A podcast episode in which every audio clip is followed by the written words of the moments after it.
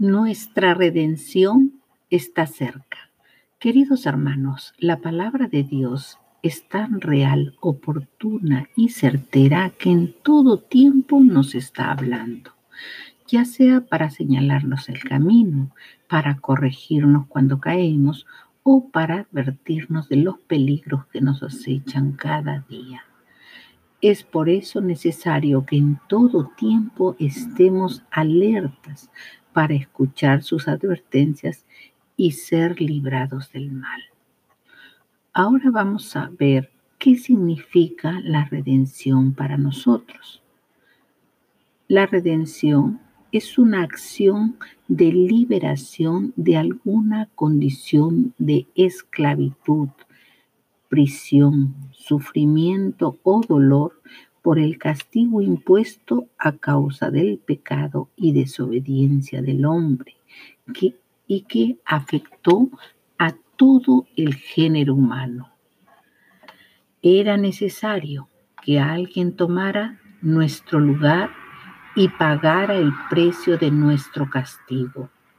Así que, habiéndose cumplido este requisito en Cristo, quien con su pasión y muerte nos abrió las puertas del reino de los cielos y en la tierra estableció el reino de Dios en nuestras vidas, ahora somos libres de toda condenación.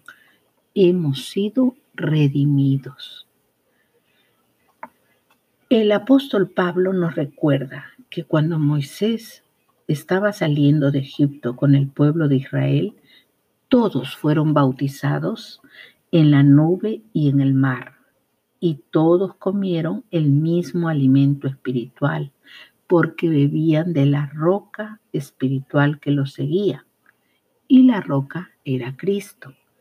Pero de los más de ellos no se agradó Dios, por lo cual quedaron postrados en el desierto. Mas estas cosas sucedieron, nos dice el apóstol Pablo, como ejemplo para nosotros, para que no codiciemos, no seamos idólatras, ni fornicarios, ni tentemos al Señor, ni seamos murmuradores, porque estas cosas les trajeron a ellos el castigo de Dios y se escribieron para amonestarnos a nosotros, los que hemos alcanzado los fines de los siglos. Así que el que piense estar firme, mire que no caiga, porque la hora viene y ahora es cuando los verdaderos adoradores adorarán al Padre en espíritu y en verdad, porque también el Padre tales adoradores busca que le adoren. Amén.